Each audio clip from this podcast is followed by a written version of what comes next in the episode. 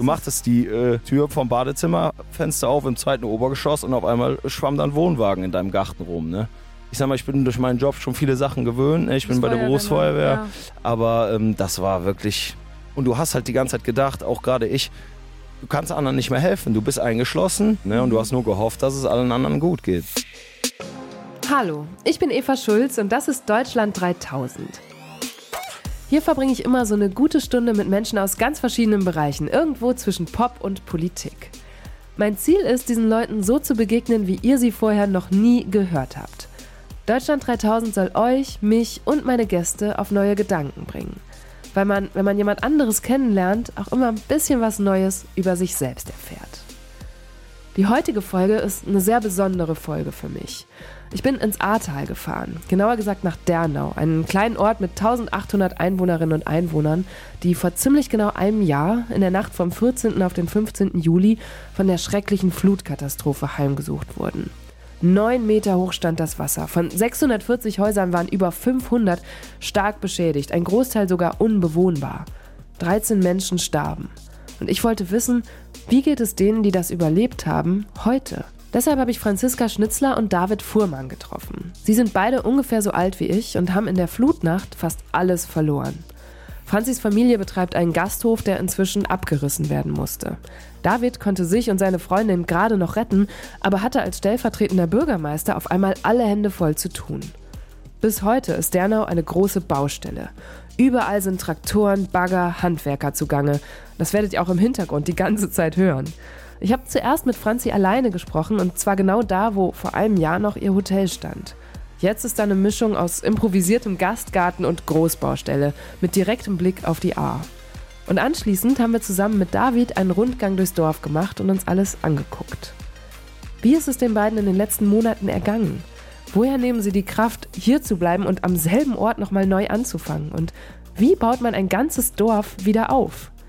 Das hört ihr jetzt. Hier kommt eine gute Stunde, die mich bis heute nicht wirklich loslässt.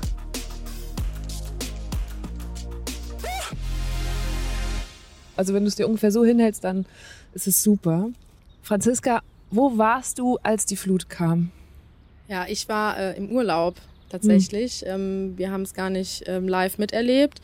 Ähm, alles nur durch ähm, ja, Nachrichten und Anrufe.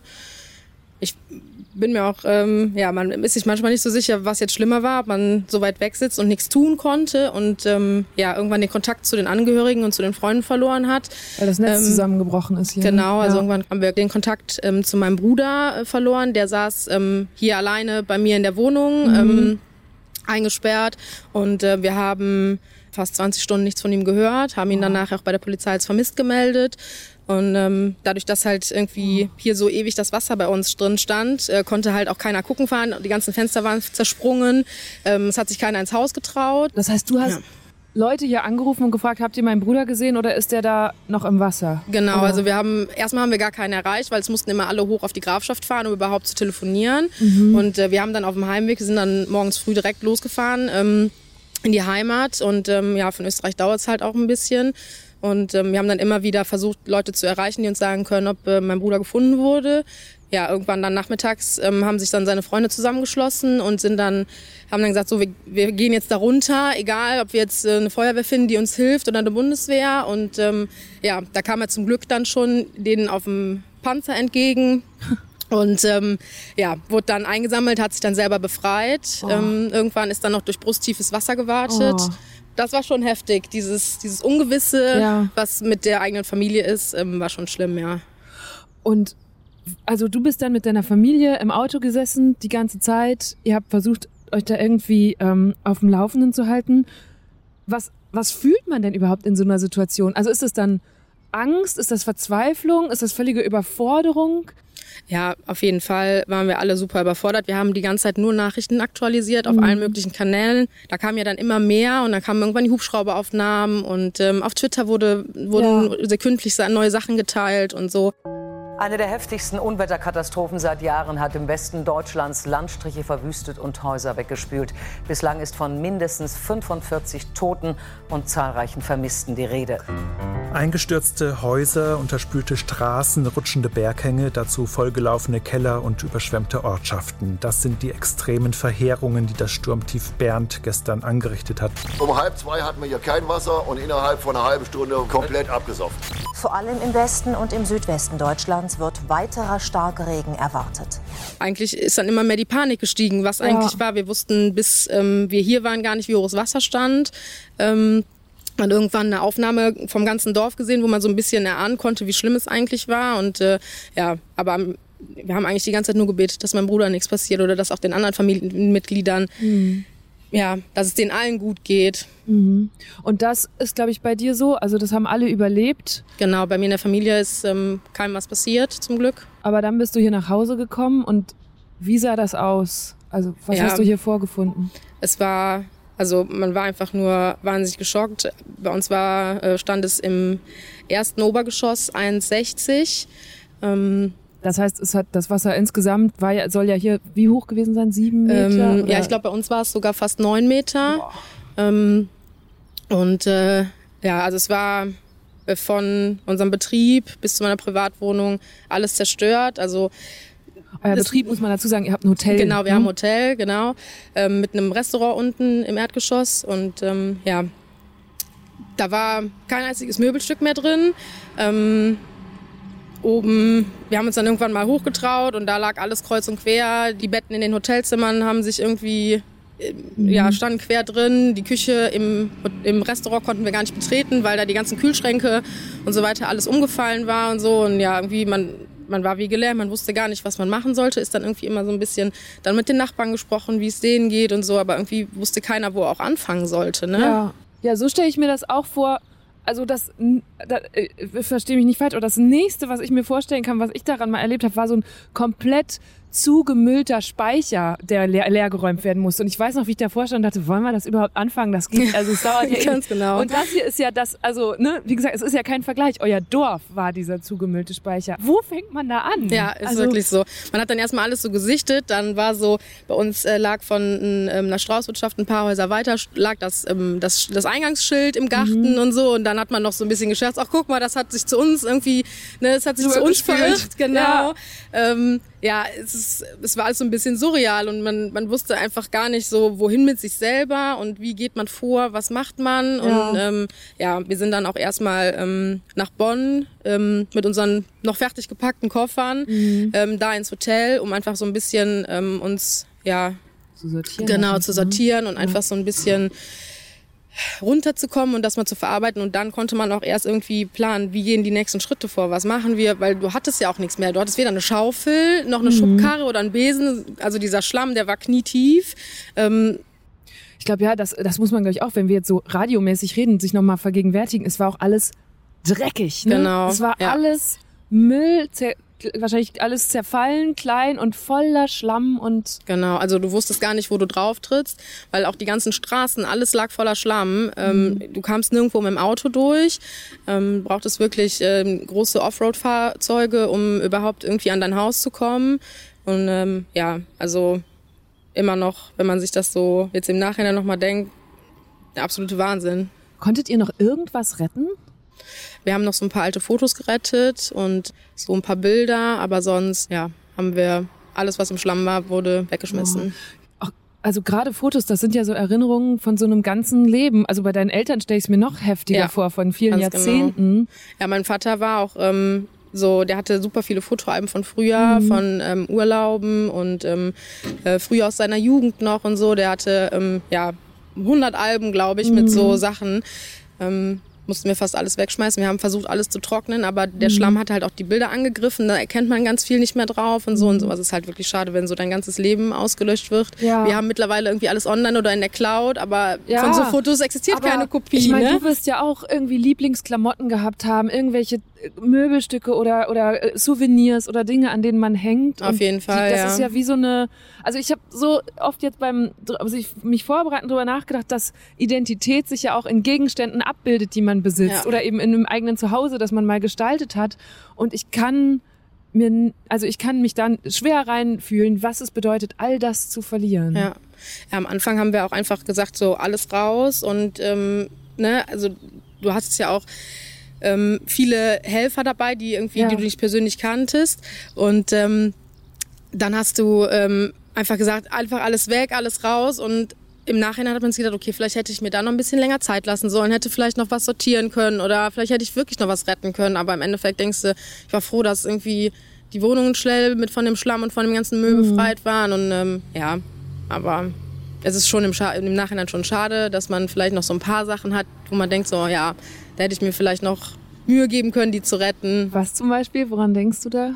Ähm, ich hatte so eine alte ähm, Nudelmaschine von meinem Opa noch. Die hat mhm. er mir mhm. damals geschenkt.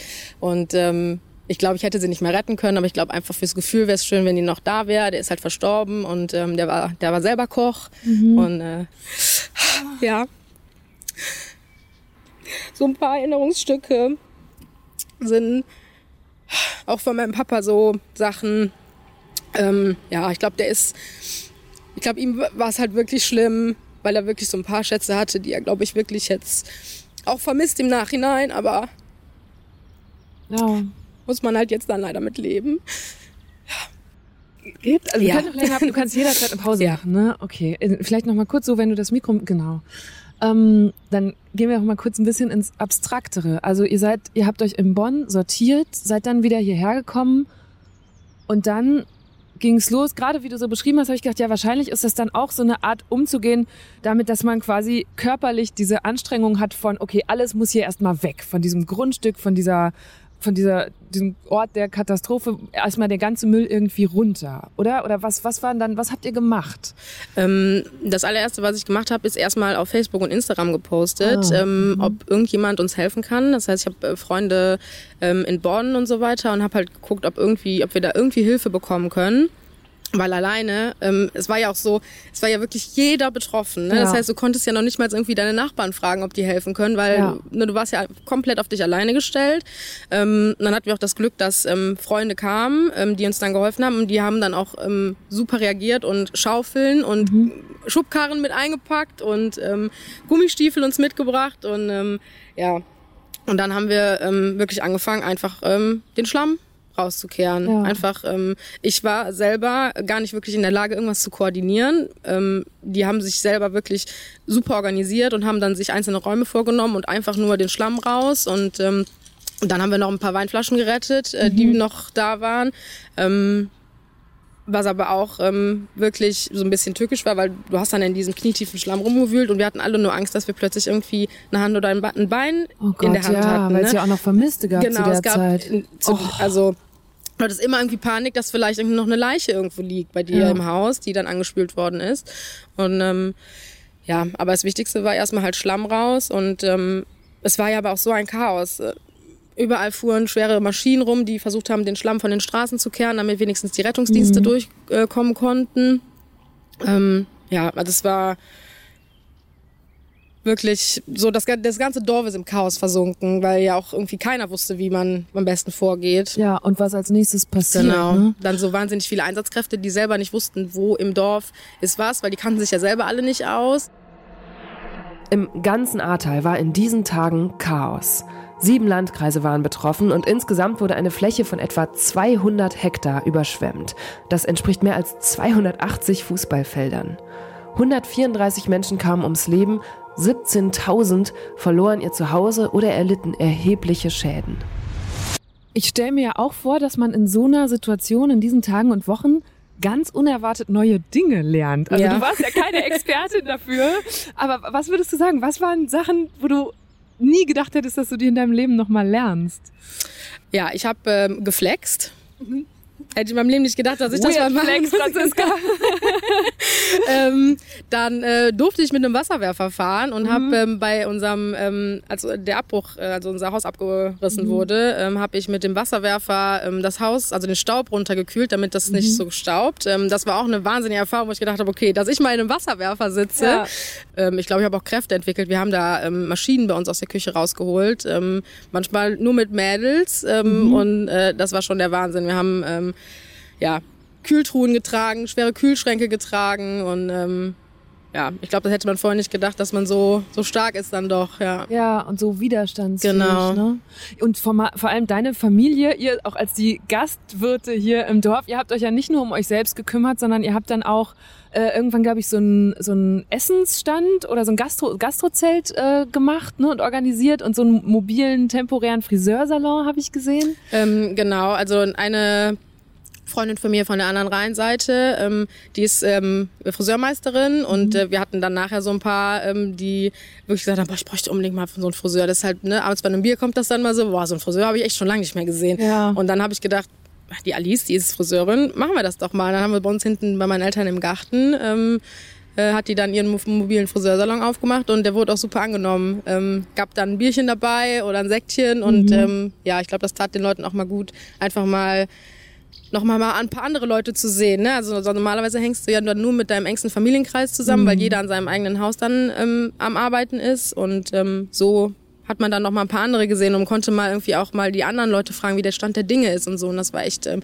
schön, dass wir ähm, das anbieten konnten. Und auch das ähm, Helferzelt. Ähm, also wir haben ja diese mobilen Versorgungsstationen mhm. gehabt und ähm, haben die dann relativ schnell kennengelernt, weil wir da immer Mittagessen waren und äh, haben dann mit denen zusammen die Idee entwickelt, dass wir da einmal in der Woche dann kochen. Also der Papa ähm, konnte dann so ein bisschen seine typischen Gerichte, die er, ähm, für die er bekannt war, dann einmal die Woche da kochen. Und ich glaube, das war ähm, für alle ja so ein kleiner Lichtblick. Ähm, das ganze Dorf hat sich dann abends dann immer versammelt ähm, und äh, sowas ist natürlich super wichtig, dass irgendwie der Austausch da ist und dass die Leute wieder zusammenkommen und äh, dieses, ja, dass man einfach zusammensitzt und ähm, auch hört, wie es den anderen geht, dass man halt mhm. nicht alleine ist. Auch um das zu verarbeiten. Ganz genau. Ne? Bei so viel Arbeit, die ihr in den vergangenen Monaten hat, kann, kann man das, also würdest du sagen, du hast das schon verarbeitet oder wie? Nee, ich glaube, ähm, also ich habe es auf jeden Fall nicht verarbeitet und ich glaube, dass die wenigsten das verarbeitet haben. Ähm, es kommen, man hat immer noch Zukunftsängste, ähm, man hat immer noch irgendwie ja schlechte Tage, ähm, wo man denkt, wie soll ich das alles schaffen, wie soll das mhm. alles weitergehen und ja, also es ist, ähm, ich glaube, die wenigsten haben das. Man, man funktioniert halt einfach. Ähm, und arbeitet irgendwie von Tag zu Tag und es kommen ja auch immer wieder neue Probleme auf einen zu und äh, jeder versucht halt irgendwie, glaube ich, das Beste draus zu machen, aber ähm, ja, ich glaube, so die meisten haben sich noch nicht wirklich mit dem Psychischen beschäftigt. Mhm. Wie war das denn in dieser ähm, Zeit, wo du gerade sagst, es war eigentlich den ganzen Tag nur Aufräumen? Wo hast du da gewohnt? Ich meine, du hattest kein Bad. Wo hast du dich gewaschen? Wo habt ihr gekocht? Ähm, ja, es war, ähm, also wir hatten kein fließend Wasser und auch keinen Strom. Und ähm, du hattest dann eine Gießkanne neben der Toilette stehen, äh, womit du abgezogen hast. Äh, wir hatten Kanister Wasser im Badezimmer und in der Küche, ähm, hatten einen Campingkocher, womit wir uns immer was warm gemacht haben. Ähm, sind dann halt zum, manchmal halt so ein bisschen ähm, in die Orte gefahren, die in der Grafschaft liegen, wo halt mhm. halt noch ähm, ja, Bäcker und Restaurants offen waren. Da haben wir uns mal was geholt, aber die Versorgung hat ja dann, ich würde sagen, so, ja, in den ersten zwei Wochen sind hier immer so Leute rumgegangen und haben Essen verteilt oder so. Ja. Ne? Das hat sich ja relativ schnell, ähm, war das ja nachher super organisiert. Ähm, hier haben sich so Stationen, ähm, gab es, wo du die Essen holen konntest, sind aber auch mobile Leute rumgefahren, wo du Essen bekommen hast. Und äh, ja, also es war halt irgendwie so eine besondere Zeit. Wir haben dann oft bei meinen Eltern, ähm, weil da war die erste Etage nicht betroffen, mhm. mit ganz vielen Freunden am Balkon abends gesessen und haben noch ein Bier getrunken und haben da irgendwie so den Abend ausklingen lassen. Ähm, und äh, ja, da saßen wir dann immer bei Kerzenschein und äh, ähm, hatten mal im Campingkocher vielleicht irgendwie so eine Dose warm gemacht. Und ja, es war ähm, schon eine sehr, sehr anstrengende Zeit, aber irgendwie auch doch sehr besonders, wenn man sich jetzt da so dran zurückerinnert. Du hast ja auch noch ein Kind. Wie alt ist denn dein Sohn und was beobachtest du, wie verarbeiten die Kinder vom Dorf das alles? Ähm, mein Sohn ist sechs und er kommt jetzt in die Schule. Und ähm, am Anfang war das für den ähm, super schwer. Ich glaube, ich bin ganz froh, dass er den, die Nacht nicht miterlebt hat. Mhm. Ähm, aber als dann ähm, hier abgerissen worden ist, ähm, wo ja auch sein Kinderzimmer drin war und so, wollte er erstmal gar nicht mit ans Grundschule, hat sich geweigert, hier irgendwie mit hinzukommen und so. Und ähm, ja, das war dann schon, der brauchte schon seine Zeit, bis er das verarbeitet hat. Ähm, wir haben dann auch irgendwann beobachtet, dass der im Kindergarten ähm, die hatten so ein, so ein Gartenhäuschen auf dem neuen Spielplatz, wo der neue Kindergarten war. Und dann ähm, hat er mit seinen Freunden dann ähm, äh, Hausabriss gespielt und ähm, ja, also die, der hat das schon viel im Spiel verarbeitet, glaube ich. Ähm, mhm. Auch wenn, ja, auch wenn jetzt noch viel Regen kommt, ähm, sagt er immer, Mama, es ist aber nicht so schlimm, dass alles wieder kaputt geht, oder? Und dann. Und was ne, sagst du dann? Da ich so, keine Sorge, so viel Regen kommt nicht mehr, wir sind sicher hier. Ähm, und äh, dann ist er zumindest immer beruhigt, dass ähm, ja nicht schon wieder alles kaputt geht. Mhm. Hast du mal überlegt, hier wegzugehen in, diesen, in dieser ganzen Zeit und dieser ganzen Verzweiflung und einfach zu sagen, ich lasse das hinter mir und fange woanders neu an? Ja, in der ähm, zweiten Woche nach der Flut, ähm, da habe ich kurz mal überlegt, ähm, nach Österreich auszuwandern. Mhm. habe gesagt, so, ich ähm, habe keinen Bock mehr, es wird alles zu viel, ich weiß nicht, wie es weitergehen soll. Ähm, und äh, da habe ich kurz überlegt, ähm, habe ich auch mal nach, äh, nach Gasthöfen gegoogelt, die vielleicht zum Verkauf stehen Aha. in Österreich. Okay, das ist ja schon recht konkret. ja, habe gedacht, okay, ähm, gibt es da eine Möglichkeit, dass man vielleicht das macht? Aber dann nach äh, ja, zwei, drei Tagen ähm, war das dann auch wieder vorbei und dann hat man sich wieder gefasst und man ist irgendwie gesagt, nein, das ist meine Heimat, hier will ich nicht weg. Und ähm, ja, es war noch nicht mal eine Option, irgendwie auf die Grafschaft zu ziehen oder so. Ne? Die Grafschaft ist äh, zehn Minuten von hier, mhm. aber man ist hier ähm, so verwurzelt, ich habe mein ganzes Leben hier verbracht. Ähm, ich bin hier in, in Vereinen drin und ja, ähm, es besteht einfach gar keine Option, äh, woanders hinzugehen. Ganze mhm. Familie, alle Freunde sind hier. Woher hast du die Kraft dann genommen? Also dich aus dieser verzweifelten Phase rauszuziehen wieder und an, dann aber auch hier über so lange Zeit so viel zu geben und reinzustecken?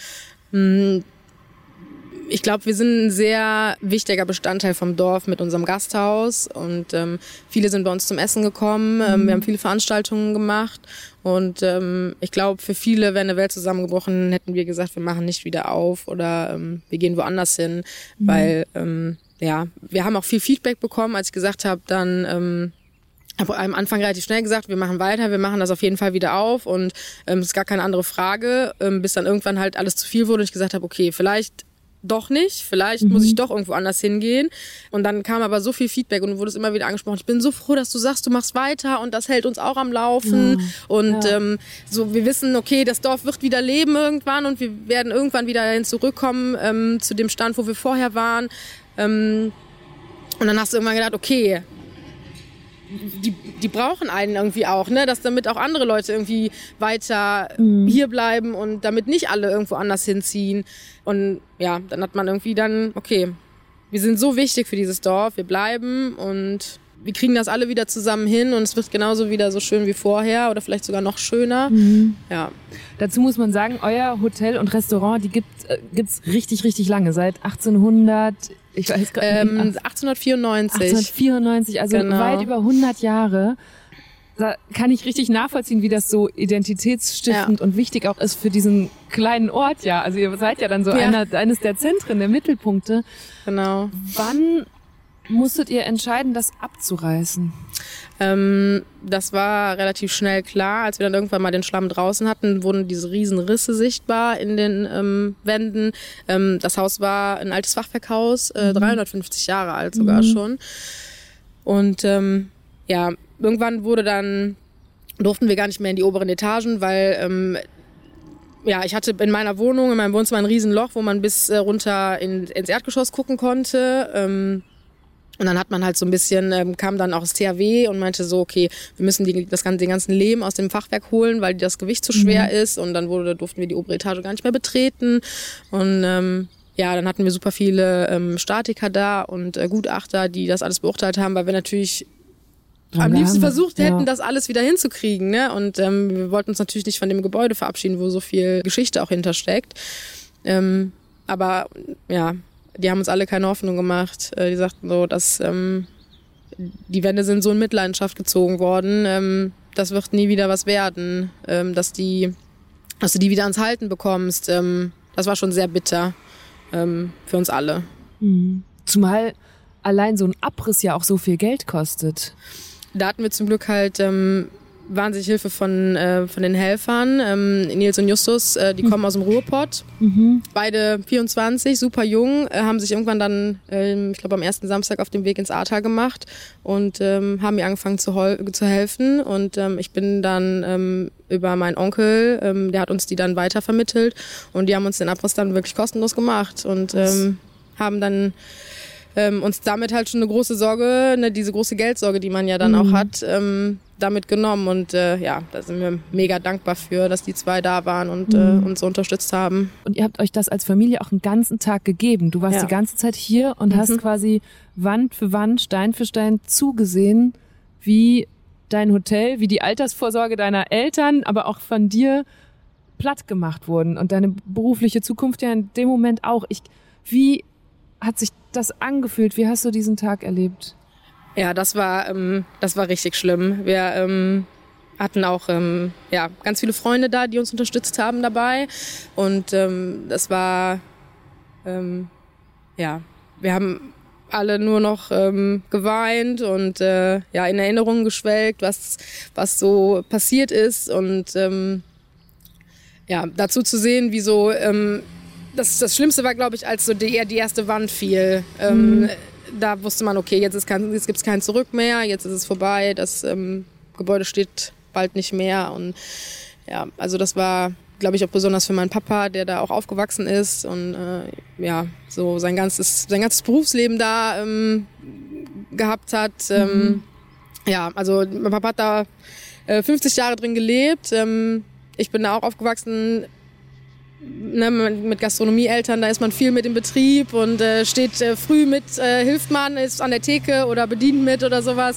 wir haben früher in den ähm, Zimmern Verstecken gespielt mit Freunden und äh, ähm, ja, da, da gehen einem viele Erinnerungen durch den Kopf und ähm, das war schon, das war schon sehr schlimm, ja. Es gibt eine Doku über Dernau, die mich extrem beeindruckt hat.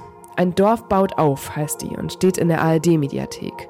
Ich packe euch den Link in die Show Notes. Es sind elf Folgen, jede nur ungefähr zehn Minuten lang. Und eine davon begleitet Franzi und ihren Vater an genau diesem Tag, an dem ihr Hotel abgerissen wurde. Meine Kinder sind hier groß geworden. Jetzt mein Enkel wohnt jetzt mit hier. Oder hat hier gewohnt. Und jetzt ist es Geschichte, ne? Nur tut verdammt weh.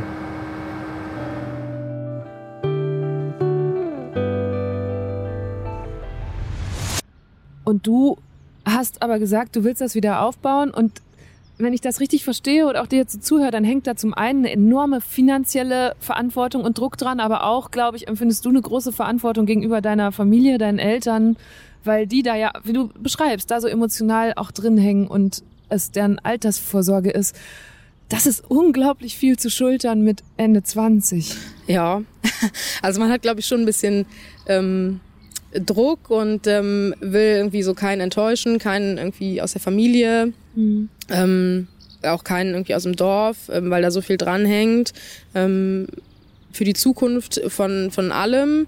Ähm, aber ja, das war schon immer mein Traum. Äh, und äh, ich habe da jetzt so lange drauf hingearbeitet. Ähm, und jetzt lasse ich mir das von der doofen Flut nicht zerstören. das ist stark, das finde ich toll. Und du kannst, wir können ja mal kurz beschreiben, wo wir jetzt sitzen, weil wir sitzen ja genau. da, wo dieses Hotel mal gestanden hat. Also wo würden wir jetzt sitzen, wenn das Hotel noch ähm, Wir sitzen wäre? eigentlich in unserem alten Biergarten. Okay. Genau. Und das ist jetzt, also man muss sagen, es ist eine Baustelle, denn wir sitzen zwischen Roh Hochbauten. Ne? Um uns rum sind ja auch ja. alle Häuser ganz stark angegriffen oder zerstört worden. Aber ihr habt hier einen wunderschönen kleinen Garten eingerichtet. Ganz genau. Ähm, wir öffnen jetzt unsere Weinbar. Ähm, mhm. Und ähm, ja, da machen wir jetzt im Sommer so ein bisschen ähm, Weingarten und ähm, machen hier so ein paar kleine Veranstaltungen und ähm, am Wochenende haben wir auch regulär offen und mhm. ähm, ja, einfach damit ähm, ja, wieder ein bisschen Leben ins Dorf kommen, damit die Leute ja. wohin gehen können und ähm, was halt ist, auch ne? früher so das Aushängeschild war von unserem Dorf. Ähm, wir hatten super viele Straußwirtschaften, du konntest jedes Wochenende irgendwie ähm, hatten wir irgendein Fest oder sowas mhm. und äh, es war einfach schön hier zu leben und ähm, mhm. ja, ich glaube, das vermissen auch alle, dass man irgendwie abends ähm, ein Glas Wein trinken kann im, äh, im Sommer und irgendwie auf der Terrasse sitzen kann mit dem Blick auf die schönen Weinberge. Ja. Und äh, ja, obwohl man hier so ein bisschen auf der Baustelle sitzt, äh, den Ausblick hat man immer noch. Ähm, man guckt immer noch auf die. Ähm, Aber eben auch auf die Weinberge, ne? Genau. Und es ist, also ich sag, ich beschreib mal kurz, also hier steht so ein sehr großes Zelt, wie man das kennt von so Festzelten Genau. in der Gastronomie und wir sitzen auf so sehr coolen so Palettenbänken und Tischen, ganz viele Pflanzen hast du hier drum rumgestellt. Genau, damit es ein bisschen grün ja. ist, genau. Und dann hört man ja auch im Hintergrund die ganze Zeit die Straße, wo auch ständig, äh, ich sehe die hinter Mhm. dir Traktoren und Baustellenfahrzeuge, weil ja eigentlich das Dorf ist, die, das ist eine Riesenbaustelle, ne? Ganz genau. Und dann ist aber auch direkt dahinter, richtig, da war das Wasser. Genau, Also wirklich, da ist immer noch die A. Die Ja. ist jetzt ähm, äh, ganz klein, 80 Zentimeter hoch, ähm, Mhm. ähm, wo wir auch im Sommer, ähm, ja, sind wir immer drin schwimmen gegangen ähm, und ähm, ja, war immer am schönsten abends an die A zu gehen und ähm, die Kinder konnten an der A spielen. Es war so, konntest du ne, mit den Füßen Ja. durchgehen. Ähm, es war wirklich wunderschön vor der Flut und äh, war alles grün, überall Bäume und Wiesen und so und äh, ja, Und jetzt hat man so ein gespaltenes Verhältnis zu diesem Gewässer wahrscheinlich, oder? Ja, irgendwie Also- schon. Ähm, also sie hat uns zwar ähm, fast alles genommen, ähm, trotzdem ist es ja irgendwie, die A ist äh, ja trotzdem halt Heimat, ne? Um nochmal kurz auf, das, auf den Wiederaufbau zu sprechen zu kommen, wie finanziert ihr das denn alles? Also wart ihr so versichert, dass man das mit der Versicherungssumme stemmen kann? Ähm, nee, wir waren leider nicht versichert. Ähm, meiner Oma gehört das Grundstück noch. Und ähm, die hat dann wegen Corona ähm, sechs Wochen vor der Flut ähm, die Versicherung runter Oh ähm, geregelt. Und wir hatten dann nur noch, ähm, also wir hatten keine Elementar mehr, nur noch gegen Sturmschäden und gegen ähm, Feuer und so weiter. Ja, war ähm, sehr unglücklich, da hatten wir sehr viel Pech. Ähm, ja, und dann haben wir, ähm, also sind wir jetzt halt angewiesen auf die 80 Prozent ähm, von, vom Staat, was sich bis jetzt auch noch so ein bisschen ähm, ja, tricky gestaltet hat.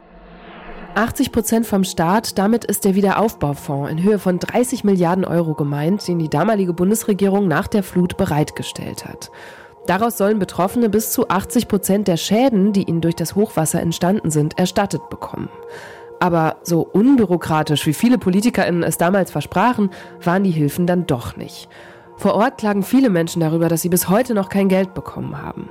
Die Bewilligung der Auszahlung braucht zu lange. Die zuständigen Bezirksregierungen sind überlastet. Meine Oma ist über 80, die kann keinen Wiederaufbau mehr leisten. Die kann das weder ähm, vom Kopf her noch ähm, finanziell, Ja. weil die 20 Prozent müssen ja auch noch finanziert Ja. werden. Ne?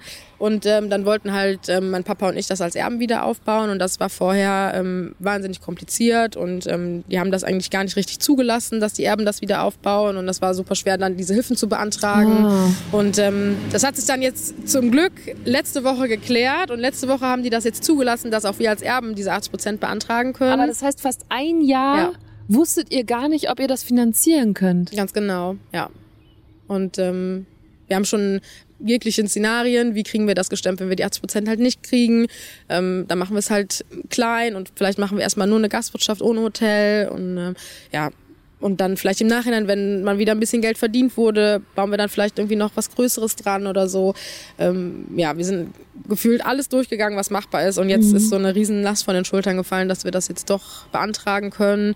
Ähm, und ähm, trotzdem müssen halt diese 20 Prozent halt immer noch finanziert werden. Ne? Also es ist ja, ein Hotel ist jetzt nicht, ähm, ja, mal gerade so finanziert. Ne? Das heißt, es ist immer noch ein großer Batzen Geld, der aufgenommen werden muss. Ähm, ja, aber es ist immer noch ja, weniger als vorher. Also man hat noch zum Glück so ein bisschen, okay, das kriegen wir jetzt irgendwie hin und irgendwie ist das alles machbar und ja.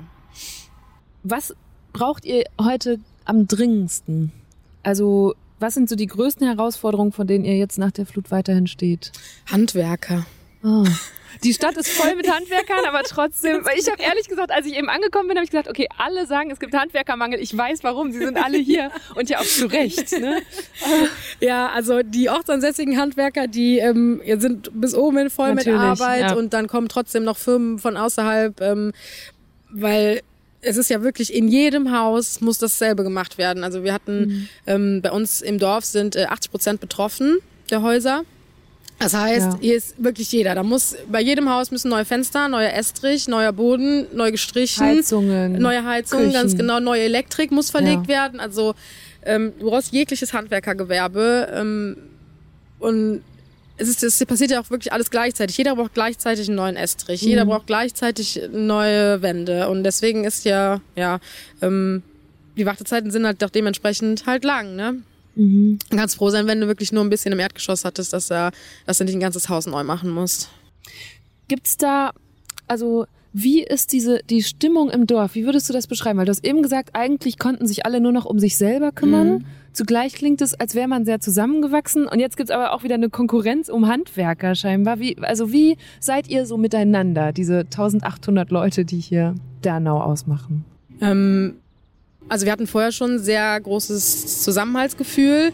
Ähm, und das hat sich, glaube ich, durch die Flut noch mehr verstärkt. Es war zwar jeder in seinem eigenen Haus, trotzdem konntest du immer nebenan fragen, hier, wir brauchen das und das, weißt du, wo ich das herkriege? Oder mhm. hast du vielleicht ähm, das Werkzeug für mich und so weiter? Ähm, da hat man irgendwie sich super unterstützend ähm, geholfen. Und äh, da wurde vielleicht mal über den einen oder anderen Nachbarschaftsstreit auch hinweggesehen dann, weil es ging dann halt auch um einfach um wichtigere Probleme. Mhm. Ne? Da hat man sich, hat man sich mal wieder fokussiert, dass ähm, ja, so kleine Rivalitäten zwischen Nachbarn dann vielleicht äh, gar nicht so wichtig sind. Und mittlerweile ist das auch, äh, klar hat man so ein bisschen die, ja, wer kriegt als erstes den Estrich gelegt oder so. Mhm. Äh, aber gleichzeitig willst du natürlich, dass auch die anderen schnell weiterkommen und dass alle so schnell wie möglich zurückkommen und ähm, aus diesem Geisterdorf, was es halt jetzt gerade ist, wieder das Dorf wird, was wir vorher hatten und hier die Leute wieder hinziehen und wir alle zusammen wieder ähm, hier äh, leben können und Spaß mhm. haben können. Mhm. Was würdest du sagen, wie hast du dich verändert in den letzten zwölf Monaten? Ich glaube, man ist ja mehr fokussierter auf sich selber und guckt nicht mehr so, mh, hm, was, was haben andere, was ich vielleicht auch haben könnte, sondern man ist einfach irgendwie viel zufriedener mit dem, was man hat. Wenn man ähm, sechs Wochen ohne Strom gelebt hat und äh, vier Wochen ohne Wasser, ähm, dann besinnt man sich so ein bisschen auf das, äh, dass man doch sehr irgendwie, dass die kleinsten Dinge eigentlich schon Luxus sind. Und ähm, ich bin auf jeden Fall auch äh, stärker geworden. Probleme irgendwie kriegt man die halt jetzt hin, so, ne? Also egal welche Probleme es sind, ähm, ich weiß halt mittlerweile, okay, irgendwie kriege ich das hin und das wird schon irgendwie und ähm, ja, mach mir auch nicht mehr so einen Stress. Und früher, wo ich mir vielleicht irgendwie gedacht hätte, oh Gott, es bricht eine Welt zusammen, weil irgendwas nicht geklappt hat, mhm. denkt man jetzt, okay, irgendwie, ich habe bis jetzt so viel hingekriegt, wir ja. kriegen alles hin. Ja, deine Welt ähm, ist schon mal zusammengebrochen, ne? Du hast jetzt eine Referenz. So. Ja. ja. Und ähm, ich glaube, dass äh, ja, man mittlerweile weiß, wie stark man selber ist und ähm, was man alles schaffen kann. Ähm, ja. Mhm. Was für Konsequenzen sollte Politik aus all dem ziehen, was hier passiert ist? Ähm, dass die Bürokratiehürde auf jeden Fall viel zu hoch ist. Ähm, mhm. Ich würde sagen, ich bin relativ fit in dem Ganzen, was Internet angeht oder so. Und für mich selbst ist es schwer, ähm, mhm. diese ganzen ähm, Sachen, die die haben wollen, zu bewerkstelligen und alles einzureichen. Und es ist auch so, dass wenn du irgendeinen Fehler hast in den Unterlagen, da gibt dir keiner Bescheid, sondern Du hörst dann einfach nichts von denen und wenn du dann mal nachhörst und sagst so, okay, warum kommt da nichts? Warum kommt da nichts? Warum ja. kriegen wir keine Antwort? Ähm, sagst du, ja, da fehlt eine Unterschrift auf dem Formular. Also da läuft halt irgendwas nicht richtig, finde ich. Ähm, ja, auch, dass die äh, Politik jetzt so einen riesen ähm, Aufriss macht äh, zu dem einjährigen ähm, Flutjahrestag. Mhm. Ähm, da werden dann Gelder ausgegeben ich glaube, geplant sind 155.000 Euro. Ähm, Wofür? Für, ja, da kommt halt, äh, der Bundespräsident kommt und hält eine Rede und ähm, dann muss halt ein Sicherheitskonzept stehen und sowas und von uns denken alle nur so, was könntest du alles mit 150, 155.000 Euro machen? Ähm, finden wir auch, also ich habe jetzt schon mehrfach gehört, auch im Dorf, dass so die Stimmung ist, es steht einfach gar nicht im Verhältnis. Es interessiert auch eigentlich keiner, der hat sich jetzt ein Jahr nicht blicken lassen. Ähm, ja, schön, dass er Anteil nehmen möchte, aber uns hier gibt's einfach wichtigere Sachen. Hier sind, hier sind grundlegende Dinge, die noch gemacht werden müssen. Ähm, und ich glaube, da ist ähm, keinem einzigen Betroffenen mitgeholfen, wenn der dann eine Rede hält und ähm, irgendwie Anteil nimmt. Ähm, wir sind, wären alle froh, wenn wir im, im eigenen Ort was machen können. Und ähm, du kanntest ja auch alle, die hier gestorben sind. Und äh, da würde mhm. man, glaube ich, lieber selber eine eigene kleine Gedenkfeier machen. Ähm, da wären wir alle viel glücklicher mit als eine große, wo dann der Bundespräsident spricht. Die Ankündigung dieser teuren Gedenkveranstaltung hat tatsächlich im ganzen Ahrtal für Unmut gesorgt. Über 2000 Menschen unterzeichneten eine Petition dagegen und kurz darauf einigte sich der Kreistag darauf, eine deutlich kleinere Feier auszurichten. Dafür wurden jetzt 30.000 Euro veranschlagt, also noch ein Fünftel der ursprünglich angedachten Kosten. Der Bundespräsident kommt trotzdem und will hier in Dernau eine Schreinerei und ein Weingut besuchen, gerade mal 300 Meter Luftlinie von wo wir gerade sitzen als ich jetzt nochmal auch gelesen habe, wie das vor einem Jahr alles diskutiert wurde, da ging es ja dann zum Beispiel auch viel um Politiker, Politikerinnen, die in Urlaub gefahren sind und so. Mhm. Hattet ihr damals überhaupt Zeit, euch damit auseinanderzusetzen? Wie hat man auf Politik geguckt in diesen Wochen? Am Anfang war das wirklich, ähm, hat man sich damit gar nicht beschäftigt gehabt. Du hast irgendwie, weiß nicht, 12, äh, 14 Stunden am Tag Schlamm geschippt und ähm, hattest dann abends auch gar keinen, äh, gar keinen Kopf mehr dafür, dir irgendwas anzugucken, ob Nachrichten oder mhm. ähm, äh, ja, äh, im Fernsehen oder auch in der Zeitung oder sowas. Ähm, da hat man irgendwann am Rande mitbekommen, oh, anscheinend war ähm, die Bundeskanzlerin mal da oder irgendwie irgendwelche anderen Vertreter von irgendwelchen anderen Parteien, aber du selber hast dann gedacht, so, ja, mhm. schön, dass ihr da seid, aber geholfen hat mir das jetzt nicht. Sorgt lieber dafür, dass hier ähm, Hilfe hinkommt, äh, dass wir schnell wieder Strom kriegen und Wasser kriegen. Ähm, und äh, damit wäre uns mehr geholfen, als dass ihr dann irgendwie ähm, die Straße sperrt, weil dann da gerade kein Bagger entlangfahren darf, weil die halt da gerade gefilmt werden, weil da ein Politiker durch die Straße mhm. läuft. So, ja. Mhm. Es ähm, war, glaube ich, ähm, für viele nicht so das Wahre, was die da gemacht haben. Ähm, die hätten mit Taten viel mehr bewirkt. Okay, ich sag mal kurz äh, Danke. Gib dir mal eine Pause, weil dann können wir gleich zu David drüber gehen. Die politische Dimension der ganzen Katastrophe hat mich bei der Vorbereitung natürlich auch sehr beschäftigt. Und da ist mir schnell klar geworden, es gibt einen großen Unterschied zwischen den PolitikerInnen auf Landes- und Bundesebene und denen vor Ort, die ganz konkret in den Gemeinden tätig sind und ja auch oft selbst von der Flut betroffen waren. Einer von ihnen ist David Fuhrmann. David ist 33 und stellvertretender Bürgermeister von Dernau und er wohnt direkt gegenüber von dem Grundstück, auf dem früher der Gasthof von Franzis Familie stand. Die beiden kennen sich also schon ewig und wir sind da dann einfach mal rübergegangen und haben zusammen einen Spaziergang durch den Ort gemacht. Ja, ja, genau. So komme ich mir jetzt vor mit dem Mikro Hier wohnt ein Feuerwehrmann. Mit seiner heißen Flamme. Mit, ne, mit, mit der, der, Flamme, Flamme seines, seines Lebens. Lebens. Genau. okay, von mir aus können wir starten. Dann lasst mal, lasst, ja, lass mal eine Runde drehen.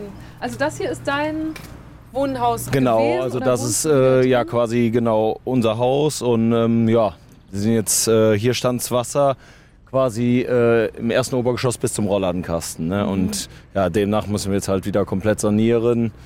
Ähm, ja, ist noch ein Haufen Arbeit, kann man sagen. Ne? Ja. Genau, ja.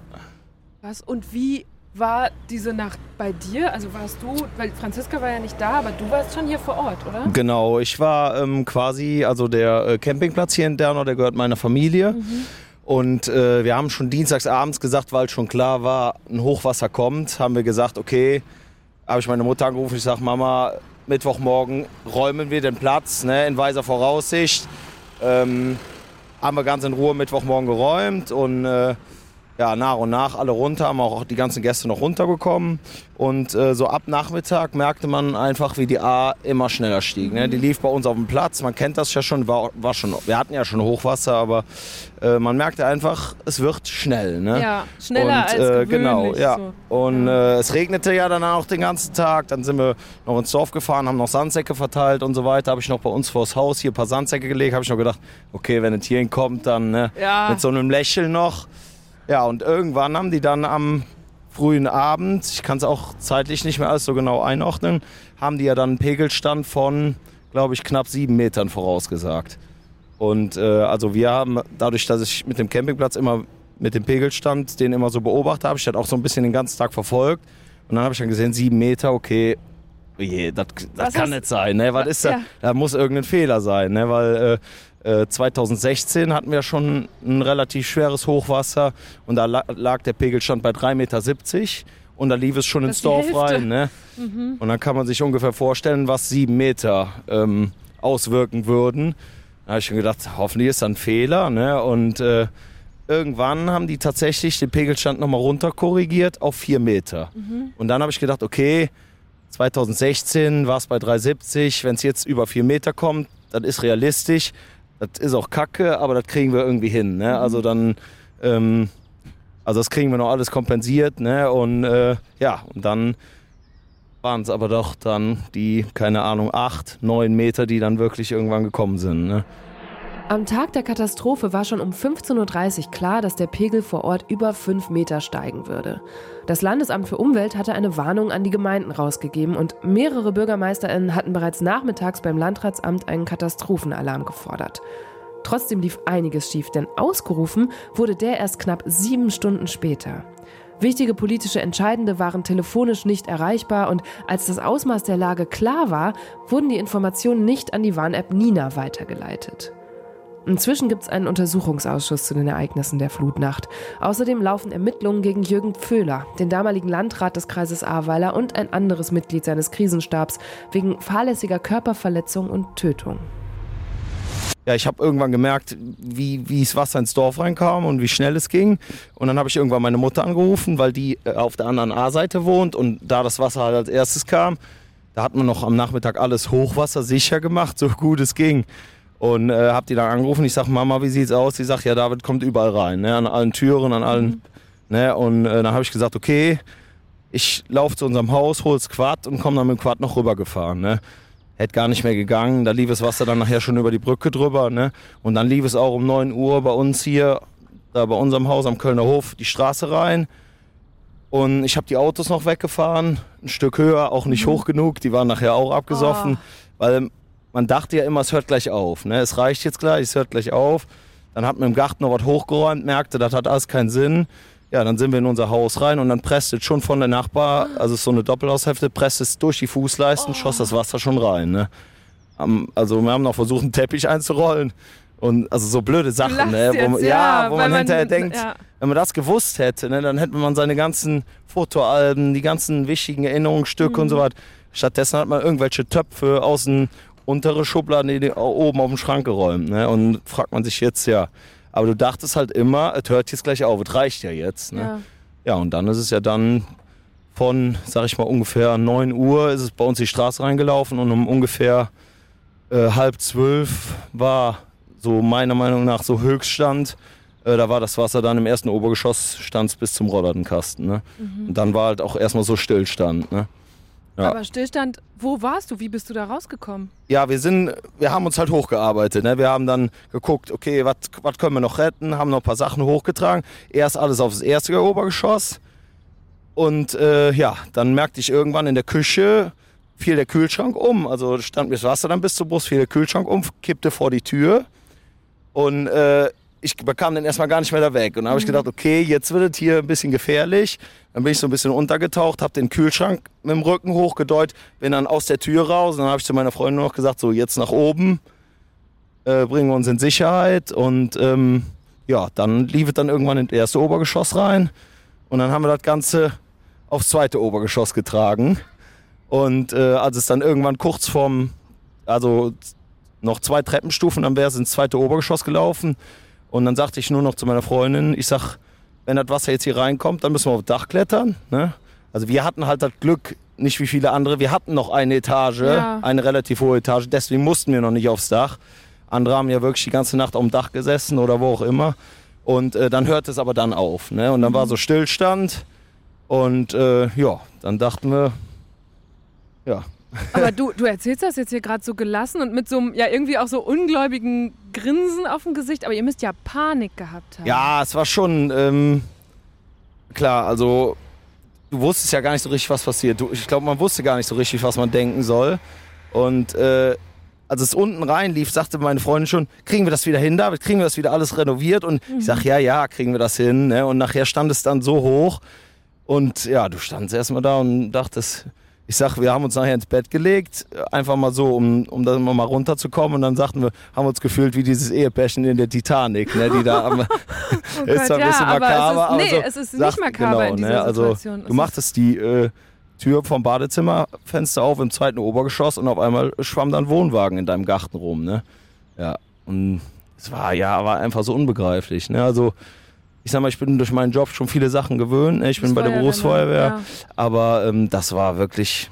Und du hast halt die ganze Zeit gedacht, auch gerade ich, du kannst anderen nicht mehr helfen. Du bist eingeschlossen, ne, äh, aber du hattest ja selber mit dir genug zu tun. Ne? Und du mhm. hast nur gehofft, dass es allen anderen gut geht. Ne? Mhm. Ich glaube, das waren so viele Emotionen und so viele Gedanken, die da durch den Kopf gegangen sind, kann man gar nicht mehr so richtig sagen, wie man sich da gefühlt hat. Ne? Mhm. Jetzt sind wir hier ein paar Meter schon gelaufen an Häusern vorbei, wo hier ist gerade eins, das sieht neu aus, aber der Vorgarten ist noch. Ja, ja, ne? genau. Oder da, ich habe auch auf der Hinfahrt schon gedacht, man guckt in so viele Häuser rein. Auf den ersten Blick denkt man, ja, okay, dem Haus geht's gut. Und dann guckt man aber rein und die sind leer. Und äh, wenn man näher hinguckt, sind sie eben doch mhm, komplett mm, kaputt. Mm. Ne? Da, also so ist inzwischen ganz viel in eurem Dorf. Und wir stehen gerade neben dem Friedhof. Der muss doch auch unter Wasser gestanden haben, oder kam das nicht bis hier? Weil das sieht ja schon wieder echt ordentlich ja, aus. Ja, hier war, also hier war auch Wasser, hier lagen auch die Autos über den Gräbern und so weiter. Ähm, mhm. Also der Friedhof sah auch wirklich katastrophal aus. Ähm, den haben sie zum Glück sehr schnell wieder hinbekommen, ähm, äh, weil das, glaube ich, auch vielen wichtig war, dass, ja, ja. Ne, dass sie um ihre Verstorbenen trauern konnten und so. Und das war halt nochmal so ein ähm, auch für die, die während der Flut umgekommen sind, die ja. begraben werden sollten. Das war ja sehr wichtig, dass der irgendwie schnell wieder. Ähm, dass diesen Ort ja. gibt. Genau. Ja. Genau. Und du, David, du bist ja auch, also du, ich finde, man hat das gerade schon rausgehört, du bist Feuerwehrmann. Du denkst auch, oh Mann, ich will doch eigentlich anderen Leuten helfen. Ja, es war wirklich so. Du bist ja so, auch ne? noch stellvertretender Bürgermeister. Ja, genau. Also, das, das kam dann äh, nach dieser Nacht zu tragen. Ne? du lachst inwiefern? Ja, das war einfach, ich wurde damals jetzt, ich bin jetzt drei Jahre in dem Amt drin. Damals mhm. war es so, also bei uns ist so der äh, derjenige aus dem Gemeinderat, wenn Gemeinderatswahlen sind, der der die meisten Stimmen neben dem Bürgermeister kriegt, der wird dann äh, Stellvertreter halt. Mhm.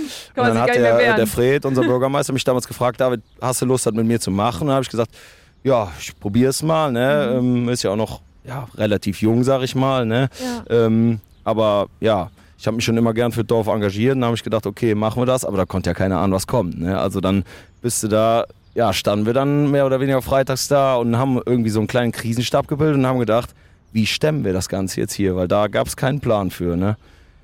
Und ich glaube, im Endeffekt haben wir es ganz gut hingekriegt. Ne? Aber ähm, auf jeden Fall. Ja, es war schon, also und dann war auch, da ist man völlig am Limit gefahren. Ne? Ja. Also im Ehrenamt sowas zu leisten, nachdem man selber betroffen ist, äh, die Mutter betroffen, die Schwiegermutter betroffen, der Camping abgesoffen, ne? das äh, war schon, ja, jeder hat eigentlich genug mit sich selber zu tun gehabt. Ne? Mhm. Und dann musste man sich nur um andere kümmern, das war schon echt anstrengend. Ne? Ja. Und wie hast du das gemacht?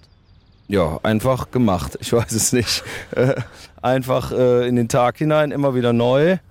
Und äh, ja, du hattest halt, äh, bei mir haben sehr viel meine Feuerwehrkollegen geholfen, die, sag ich mal, du musstest halt auch sehen, wir haben einen Holzrahmenbau und da musste die nasse Dämmung raus, sonst wäre uns der Bau so weggefault.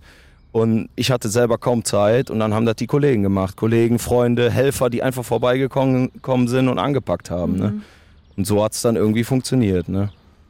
Und was hat euer Krisenstab gemacht? Erinnerst du dich noch an diese ersten Tage? Ich meine, wir hatten das eben, Franziska und ich. Wo fängt man überhaupt ja, an? Ja, genau, wo fängt man an? Naja, das Wichtigste war eigentlich, was, was so ziemlich schnell auf dem Schirm stand es war ja der Schlamm und der Müll. Ne? Und wir haben gesagt, wenn wir das nicht schleunigst aus dem Dorf kriegen, dann rennen wir direkt in die nächste Katastrophe. Mhm. Dann haben wir die Ratten hier und dann haben wir äh, die nächste Plage. Ne? Mhm. Und dann kamen wirklich in der ersten Fuhre hier die, die äh, Landwirte, die Bauern aus, den, aus der Umgebung, äh, die hier richtig gerockt haben, die örtlichen Bauunternehmen äh, die direkt äh, quasi die Maschinen hier zur Verfügung an. gestellt haben. Dann kam Feuerwehr, THW und so weiter. Ne?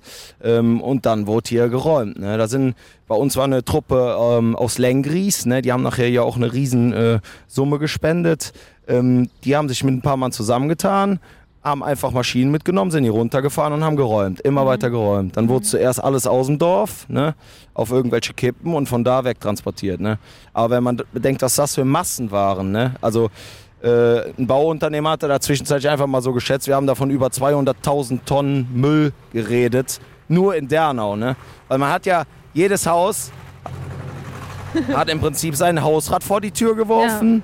Ja. Ne? Ohne den Bauschutt, der dann noch all kam. Ne? Und dann wurde das alles. Ne? Aber das haben wir zum Glück, hat es irgendwie geklappt. Ne? Also mhm. Ich sag mal, wir sind nicht, äh, die Ratten liefen nicht durchs Dorf, ne, mhm. sag ich mal. Ja, die Bauern aus der Grafschaft hatten ja auch selber Ernte zu dem Zeitpunkt, ne? Die haben dann irgendwann auch angefangen. Äh, genau, also die hatten selber irgendwie ähm, sieben Tage die Woche versucht, ihre Ernte irgendwie reinzubekommen und sind dann irgendwann nachts gefahren und haben dann ähm, nach ihrer eigentlichen Arbeit sind die dann hier ins Dorf und äh, haben dann den ganzen Müll weggefahren. Also ja, was die da geleistet Wahnsinn, haben. Ja. Wie lange hat es dann überhaupt gedauert, bis ihr zum ersten Mal wieder ausschlafen konntet? Also ich stelle mir so viele schlaflose Nächte vor in dieser Zeit. Ich kann es echt gar nicht mehr beschreiben. Es war einfach, du bist morgens früh raus, dann den ganzen Tag auf Tour und irgendwann um, keine Ahnung, 9 Uhr oder 10 Uhr hast du dann mal gesagt, okay, wir hatten dann so einen so Treffpunkt gehabt im Dorf, wo wir uns gerade immer mit der jüngeren Generation getroffen haben, wo man einfach abends zusammengesessen hat und einfach ein Bier getrunken hat. Ne? Mhm. In den ersten Tagen äh, bis warm, sag ich mal. Ne? Das war ja auch normal. Ich glaube, hier wurde noch nie so viel warmes Bier getrunken. Und ähm, ja, und nachher dann, äh, das war halt einfach wichtig, dass man geredet hat. Ne? Mhm. Es, es, gab ja so viele Geschichten zu erzählen. Also wenn du das nachher gehört hast, die ganzen Geschichten, da sage ich, es ist fast noch, ein, also es ist schlimm genug, wie viele Menschen ums Leben gekommen sind, um Gottes Willen, aber es hätte noch viel mehr sein können. Ne? Also wenn man es wirklich, ähm, es ist wirklich krass. Ne? Ja. Also wie manche irgendwie mit dem Fuß ein Loch ins Dach getreten haben, damit sie irgendwie noch aufs Dach kommen, weil die oh. keinen Platz mehr hatten irgendwie im Haus selber. Ähm, also ja. der Wahnsinn, dass so viele wirklich überlebt haben. Und das ja nicht nur hier, sondern in allen ja, Orten. Ganz ne? genau. Ja. Wollen wir noch mal ein Stück weiter ja, laufen? Auf jeden ja. Fall. Hier ist der, der mobile Bäcker. Genau. genau. Auch mit Zelt daneben vor der, was ist das, Grundschule? Genau, das ist unsere genau, Grundschule gewesen. Grundschule, ja. Da ist jetzt auch noch, also steht jetzt noch auf der Kippe, ob die abgerissen wird. Mhm. Ne? Äh, aber es steht auf jeden Fall schon fest, dass was neu gebaut wird. Ne? Mhm. Ähm, das ist halt auch sehr wichtig. Ne? Hier war dann unser Spendenlager drin. Mhm. Ähm, ah, also Schule. genau, ja. die ganzen Spenden, die ankamen, äh, wurden dann hier sortiert und da konnte man dann ja, Lebensmittel, Klamotten, ähm, ja, konnte man da kostenlos halt holen. Mhm. Und das war, war, einfach verrückt, was da ankam. Ne? Man ging irgendwann so da rein nach zwei Wochen und denkte, wow, was ist denn hier los? Ne? Ja. Das war schon verrückt, ey. Aber genau. in den ersten Tagen, ersten Wochen warst du halt auch sehr, sehr dankbar drum. Ja, ne? Also hätte man sich vorher nie nie vorgestellt. Ne? Ich meine, wir sind jetzt ein Ort, äh, uns geht es jetzt nicht schlecht grundsätzlich. Mhm. grundsätzlich ne? können, wir kurz, können wir den kurz vorbeifahren? ja, ja. Sonst habe ich so viel Gedingel da drauf. Hallo. ich warte mal kurz, bis er wieder so weiter um die Ecke ist.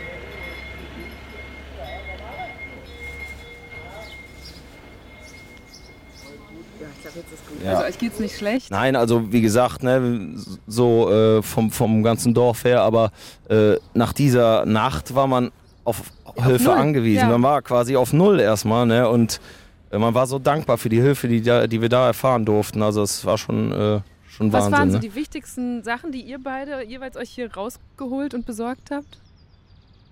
Ähm, das Wichtigste, glaube ich, war am Anfang erstmal Gummistiefel, ähm, weil es war auch egal, in welches Geschäft du äh, hier im Umkreis gegangen ja, bist. Wir waren alles. in Bonn und haben versucht, Gummistiefel zu bekommen. Alles war ausverkauft. Ne?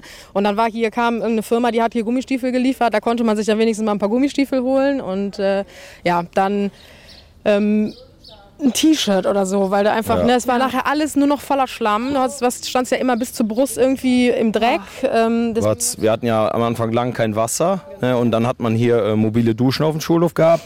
Ja. Und dann abends immer war halt total lästig, ne, aber äh, es war so die einzige Möglichkeit, wo man dann duschen konnte. Und dann ist man halt nachher meistens rein und hat sich da saubere Klamotten geholt. Ne. Ähm, hier war ähm, äh, ein Essensstand von den Helfern. Äh, da konntest du mittags halt mal gerade mal einen Happen essen, ähm, was glaube ich für alle ganz gut war, weil Kochen hatte auch keiner weder ja. Zeit noch die Möglichkeit zu. Ähm, die haben dann immer hier alle verpflegt. Ähm, ja, das war auch ganz wichtig. Hier haben wir auch unsere wöchentliche Kochsession mit ja. Papa gemacht bei ja. denen am Helferzelt, genau. das war alles hier am Schulhof. Genau. Und du hast mir aber eben quasi dieses Stichwort genannt noch mit den Plünderungen. Genau, ja, hier fuhren dann ähm, Autos vor mit ähm, ja, Kennzeichen aus Köln, Düsseldorf und ähm, haben sich hier die Autos voll gemacht mit ähm, Klamotten, Lebensmitteln, Schaufeln und so weiter. Und ähm, ja, ähm, es wurde auch einer gefasst, der durfte dann mit Polizeieskorte wieder zurückfahren mhm. und alles wieder ausladen. das war schon nicht so schön, aber das ja. ist ja so krass. Also wie kann man in so einem Moment der wirklich ja schlimmsten akuten Not da das Ding ausräumen. Ja, kann man nicht begreifen, nee, aber es ist passiert. Ne? Und auch andere Äh, ich glaube, da wurden irgendwo E-Bikes geklaut und also, was man so gehört hat. Ne? Das mhm. wurde schon, äh, war schon Fakt noch. Aber konnte es teilweise nicht aufhalten. Ne? Es war ja. einfach viel, viel zu viel auf einmal. Ne? Ja. ja. Die Häuser standen ja auch alle offen, keiner hatte mehr eine Tür. Ne? Und, dann, und du hattest ja auch am Anfang gar nicht die Möglichkeit, dein Hab und Gut irgendwo anders hinzutun, weil ne, ja. Die, keiner hatte mehr die Möglichkeit, irgendwas irgendwie, ähm, ja, eine Haustür abzuschließen oder so. Und da war einfach, ja, lagen manche Sachen halt einfach offen. Und dann mhm. konnten die frei gerade nachts in die Häuser einbrechen und ähm, Sachen rausholen. Mhm. Wollen wir ein Stück weiter Genau, wir Gibt's können eigentlich mal hinten zum, ähm, wo der Wasserstand ist, dran ist. Ja. An der, ja. Da kann man nämlich ganz gut sehen, wie hoch das Wasser wirklich stand. Ja. Ne? Und auch von den, ähm, von den einzelnen Jahren, wo wir vorher schon mal genau, Hochwasser ja, hatten, da ist das so ein bisschen vergleichbar. Ja, das stimmt. Ihr habt ja diese Erfahrung schon mit Flut, ne? Also Wenn man am Fluss hast. wohnt, da ist ja, Hochwasser ne, also, begleitet einen so das ganze ja, Leben, ne? Das, das, ist so, ne? Also unser Campingplatz war schon oft überflutet, ne? Aber mhm. dann ist das Wasser wieder zurückgegangen. Da hat mir das Gras wieder ein bisschen, äh, sag ich mal, durchgefegt und dann war das irgendwann wieder gut, ne? Außer ja. 2016, da war es dann schon was zerstörerischer, ne? Aber zu dem, was jetzt da war. Deswegen spricht man ja auch immer von dieser Flut, ne? weil es mhm. einfach so zerstörerisch und so schnell kam. Ne? Werde gerade mal ein bisschen langsamer, damit ich erzählen kann, was ich so sehe, weil ihr für euch ist das hier gerade Alltag, aber ihr lauft jeden Tag an Schutthalden und Baustellen und leeren Grundstücken vorbei oder an einem Haus, vor dem stehen wir jetzt gerade. Ich glaube, das ist nicht mehr bewohnt oder ist es ähm, wieder bewohnt? Äh, das ist, ich weiß nicht, ob es im Moment schon wieder bewohnt ist, aber es, es wird wieder aufgebaut okay, auf jeden Fall. Auf genau. Jeden Fall hier, hier links stand ein Gebäudeteil, der gehörte noch dazu. Ja. Das, der war aber aus altem Stein, der musste leider abgerissen werden, aber hier das äh, wird erhalten. Ne? Mhm. Und hier haben sie es ja auch alle so ein bisschen verewigt. Ja. ja, genau. Es ist komplett bunt mit vielen ja, bunten Motiven und aber auch viel Beschriftung. Und das Erste, was man liest, ist Aufgeben ist keine Option. Genau, ne? Also das da stand eigentlich relativ schnell fest. Ne? Ja. Also wir Dernau, wir sind ja äh, ein sehr eingesessenes Völkchen, wie auch das ganze Ahrtal eigentlich. Ne? Und ähm, da stand eigentlich schon schon, äh, also am Anfang wusste man es nicht so. Ne? Man hat halt immer den Gedanken gehabt, was machen wir, wenn sowas nochmal kommt. Ja. Ne? Aber irgendwann hat man halt gesagt, okay, diesen Gedanken muss man sich aus dem Kopf streichen, weil sonst können wir das Ganze hier auch sein lassen. Ne? Mhm. Und dann war eigentlich für die meisten Einheimischen klar, äh, den Großteil eigentlich vom Dorf, ähm, dass, dass man sein Haus wieder aufbaut. Ne? Mhm. Ältere Pärchen sind hier teilweise wieder, äh, die schon an die 80 gehen, sind hier wieder ihr Haus am Aufbauen. Ne? Ja. Viele ja. sind natürlich auch ins Altenheim gegangen und so, die auch einfach nicht mehr die Kraft dazu haben. Ich meine, die Leute mhm. haben schon einen Krieg erlebt ne? mhm. ne? und dann hier sowas noch. Äh, das war für viele auch gerade in, in dem Alter äh, unbegreiflich. Ne? Ja. Aber grundsätzlich ist schon äh, die Stimmung so, dass, dass wir unser Dernau irgendwann wieder schön machen. Ne? Ja, auch wenn es ein langer genau. Weg noch ist. Ne? Ja. Wie es jetzt gerade in Dernau ausschaut, könnt ihr übrigens auf Instagram sehen. Sowohl auf meinem Kanal als auch bei Deutschland 3000 posten wir Eindrücke, unter anderem von dem bunt bemalten Haus, vor dem wir hier gerade stehen.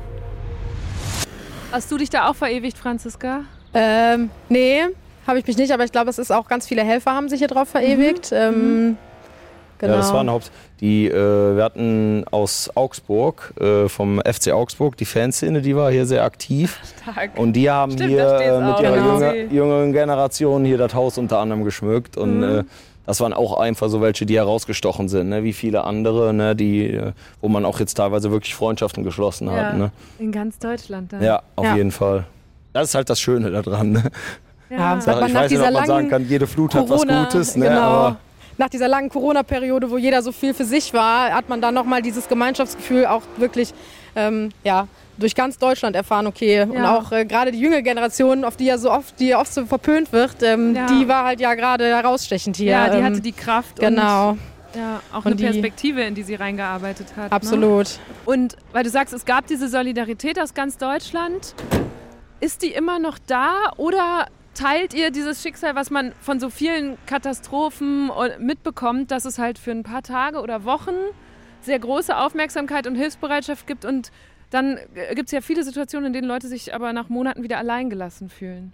Also ich würde sagen, äh, in den Medien ist es vielleicht ist es so gewesen, wie du es sagst. Ne? Ja. Ne? Das ist ja, äh, ich sage immer, wenn in Australien der Wald brennt, genau. dann wird das berichtet und auf einmal hört die Berichterstattung auf, aber da brennt es immer noch weiter. Ja, ne? genau. Und genauso war das hier auch. Ne? Aber die, die Hilfe, die hat unheimlich lange angehalten, unheimlich mhm. lange. Und klar, jetzt im Winter kam auch so eine Flaute, ne? Und das ist auch völlig in Ordnung, ne? Kam der Ukraine-Krieg noch dazu ja. und so weiter.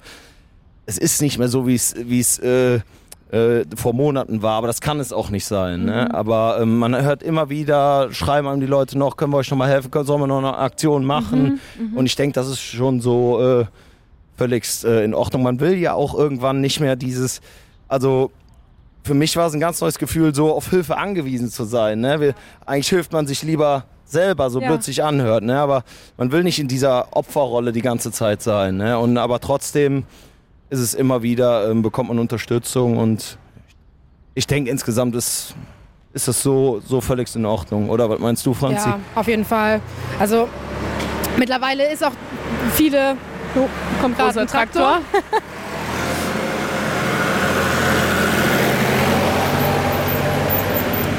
ähm, Mittlerweile sind halt viele Arbeiten, die halt auch nur noch Firmen machen können, ne? weil man sonst mhm. die, ähm, also es muss eine Firma machen, damit man das Geld vom, ähm, von diesen 80 Prozent halt zurückverlangen kann. Also du brauchst eine offizielle Rechnung. Und auch bei den ähm, Versicherung ist das auch so, die wollen ja. auch eine genau. offizielle Rechnung sehen. Ja. Ne? Das, das, heißt, du kannst halt nicht irgendwie privat dir Holz kaufen und damit deine Wand verkleiden. Ne? Mhm. Dann kriegst du halt das Geld nicht. Mhm. Deswegen ist das einfach, ist es für viele Helfer halt auch, ähm, ja, die Aufgaben sind halt weggefallen nachher. Ähm, trotzdem haben wir zum Beispiel letzte Woche ähm, noch Hilfe vom Helfershuttle bekommen, als wir einen Kanal legen mussten und ähm, haben äh, ja, jemanden gesucht mit einem Bagger und da war ähm, super schnell, haben wir da äh, Hilfe erfahren. Und ja, also es gibt es immer noch, also die kommen und Netzwerk helfen. Ja, ist auf jeden Fall genau. da. Auf jeden so Fall. Ne? Und ja. ich habe oft zu welchen gesagt, ich sage hier, wie könnt ihr immer noch hier sein? Ihr müsst doch auch euer Geld weiter verdienen ja. und keine Ahnung. Dann sagt sie, ja, uns hält es irgendwie hier und die Leute haben auch immer gesagt, wie könnt ihr in dieser Situation noch so gut drauf sein? Wie könnt ihr so, ähm, ja, du kamst an, ja, wollt ein Gläschen Wein, trink dir ein Bier. Ja, und was ne? habt ihr denen geantwortet? Ja. Wie ging das denn? Ja, ich weiß auch nicht, es war einfach so, ne? Ja, ich glaube, sonst wäre man aber auch irgendwie zusammengebrochen. Ja. Man musste sich aber auch irgendwie, ne, ohne Humor wäre das Ganze, glaube ich, genau. noch viel schlimmer gewesen. Und, ähm, Jeder wird auch seine ja. Momente gehabt haben. Ne? Und, Auf jeden äh, Fall. Ich sag mal, dieses Thema Suizid, das war ja am Anfang auch ja. da. Ne? Und ähm, man hat wirklich Angst gehabt, dass das auch äh, ja, noch schlimmer wird. Aber toi, toi, toi, es ist dann, ja, im Moment sieht es ganz okay aus, aber man kann natürlich in keinen reingucken. Ne? Das, mhm. das gehört natürlich auch dazu. Ne? Mhm. Aber es wurde ja auch viel äh, ähm, psychologische Betreuung angeboten mhm. und so weiter, waren schon Angebote. Ne? Ja, die jetzt auch immer noch da sind. Ne? Also es ist ein Seelsorgezentrum, genau. ähm, das aufgebaut wurde, wo man ähm, hingehen kann und sich da ähm, ja, einen Gesprächspartner suchen Hallo. kann. Hallo. Hallo. Ja. Einige sind weg. Ähm, die haben gesagt, wir schaffen das einfach nicht mehr emotional genau. oder haben auch einfach, ähm, sagen sich auch, ich will nicht mehr am Fluss wohnen. Ja. Ähm, das, genau. Ähm, dieses Trauma ist einfach zu groß. Ähm, aber es sind auf jeden Fall die wenigsten. Ähm, mhm. Gerade so die jüngere Generation, die sind äh, alle hier geblieben und Kommt wollen. Wieder. Extra das Klingeln aus. aus, ja, das ist lieb. Ähm, also die ja, genau. Die gerade junge Generation, die hat ähm, ja, die Energie und äh, den Mut, alles wieder aufzubauen mhm. und ähm, ja, sind ja, ja, wir sind ja auch alle heimatverbunden. Ne? Also ja.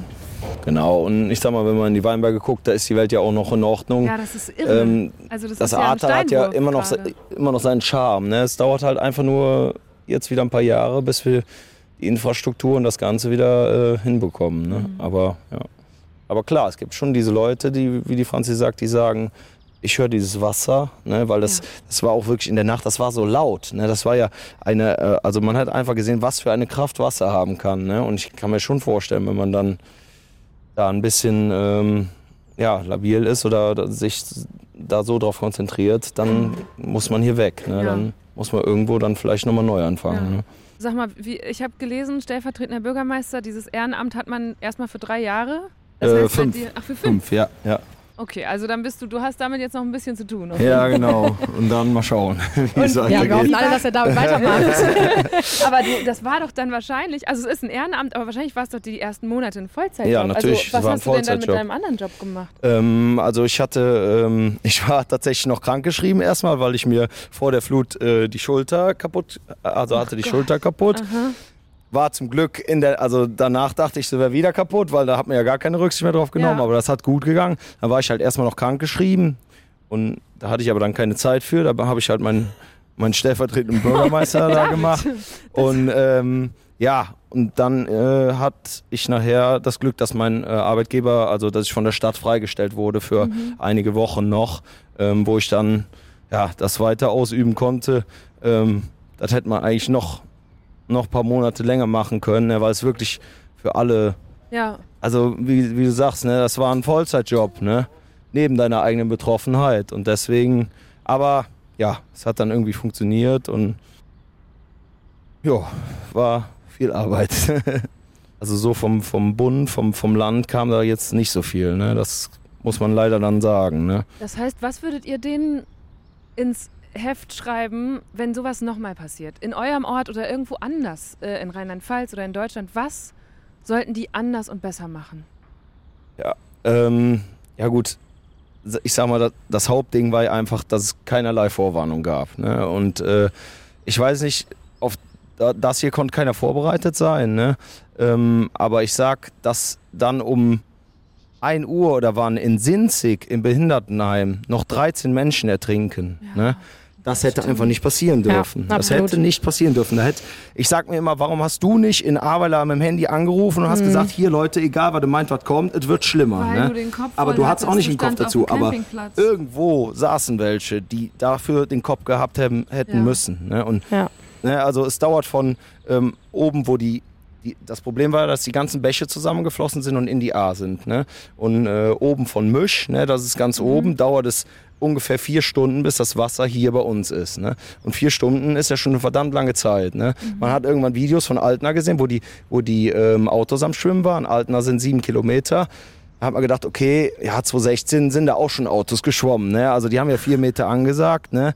Äh, aber was dann kam, ne, das, das war ja der absolute Wahnsinn. Ne? Und ich, wie gesagt, von dann nochmal von hier bis Sinzig, Ja. das dauert auch nochmal eine ganze Zeit. Und dass da noch diese Menschen im Erdgeschoss ertrunken sind, das war sowas, wo ich sage, das hätte nicht passieren dürfen. Ne? Aber das heißt, äh, was ist denn, weil ihr sagt Warnsysteme, was ist denn an den Warnsystemen jetzt in der Zwischenzeit gemacht und verbessert worden? Vertraut ihr denen jetzt? Ich weiß es nicht. Es ist, äh, es ist ein schwieriges Thema. Also ähm, das ist ja jetzt auch die, die obere Wasserbehörde, die SGD Nord. Die hat jetzt hier gemacht jetzt hier die Vorgaben, die sagt, wie du im, Erd, im Erdgeschoss zu bauen hast, äh, welche Rebflächen noch benutzt werden. Da hängt ja unheimlich viel dran. Ne? Mit unserem Campingplatz unglaublich viele Vorschriften. Und ähm, ich krieg's ja immer so mit auf den ganzen Versammlungen und so. Die Bürger haben im Moment da einfach einen Unmut. Ne? Man bekommt immer weiter Auflagen, ne? Ja. aber man die sieht eigentlich schützen sollen? ja, aber man sieht nicht so wirklich, dass an der A was passiert. Dass da im Moment sieht man keinen Bagger, der da baggert. Es sollen Retentionsflächen geschaffen werden und, und, und. Aber im Moment passiert gar nichts. Ne? Es wird halt gesagt, es wird an einem Hochwasserkonzept gearbeitet. Und da gehört das alles mit dazu. Aber man will halt jetzt auch irgendwann was sehen. Ne? Es gibt verschiedene Ansätze, wie man die Anwohnerinnen und Anwohner im Ahrtal bei künftigen Hochwassern besser schützen könnte. Die Hochwasserrückhaltebecken in der Region sollen vergrößert und verbessert werden. Expertinnen und Experten sprechen sich außerdem sehr dafür aus, möglichst viele Flächen in Flussnähe nicht zu versiegeln, damit das Wasser besser versickern kann und so wenig wie möglich in den natürlichen Lauf des Flusses einzugreifen. Im schlimmsten Fall holt der sich seinen Platz nämlich einfach wieder zurück. Beim Wiederaufbau soll darauf geachtet werden, dass die Häuser selbst möglichst robust gegen Hochwasser sind, zum Beispiel indem Fenster und Türen besonders gut abgedichtet werden. Und ab Juli 2023, also in nochmal einem Jahr, sollen die Menschen in Dernau außerdem durch ein neues Frühwarnsystem geschützt werden. Klar ist das unglaublich viel Arbeit und da müssen unglaublich viele Leute, ähm, die da halbwegs was im Kopf haben, da mitarbeiten. Ne? Aber ähm, ja, man will einfach was sehen. Wenn man selber zurückstecken muss jetzt überall, dann will man auch sehen, dass da auch was passiert. Ne? Ganz genau. Man will ja auch nicht immer alles schlecht reden, aber es ist halt immer so, wie man Aber man muss auch sagen, was schlecht genau, läuft. Ja, ne? ja, also ja, sonst wird's ja nicht besser. Ja. Ja. Ja, wir hatten irgendwann ähm, relativ am Anfang so eine Besprechung mit der SGD noch. Die haben dann die Hochwassergrenzen gezogen, bis wohin du halt ähm, Diese berühmten äh, blauen Gebiete. Genau, diese ganzen Genau. Zonen, die die gezogen haben. Ähm, da gab es halt so eine Fragerunde für die Bürger und ähm, da wurden auch die Bedenken der Bürger gar nicht ernst genommen. Ne? Also da wurde gesagt, ähm, da, die wurden gefühlt irgendwie willkürlich gezogen, weil ähm, ja, man konnte das irgendwie nicht so nachvollziehen und die haben einen aber auch irgendwie gar nicht ernst genommen mit, seinen, mit, einen, mit den Sorgen, die man hatte und sowas und da fühlt man sich schon ein bisschen verarscht, ehrlich gesagt. Ähm, so, ja. Ja, und es ist ja auch, ähm, sag ich mal, ich habe immer gesagt, Leute, wenn wir davon ausgehen, dass so ein Hochwasser nochmal kommt, ne, dann, Ja. dann können wir das Ganze hier auch sein lassen. Dann- ich habe mit dem Kumpel gesagt, dann kaufen wir uns eine Almhütte in Österreich und, äh, und bewirten die. Ne? Ja, ja.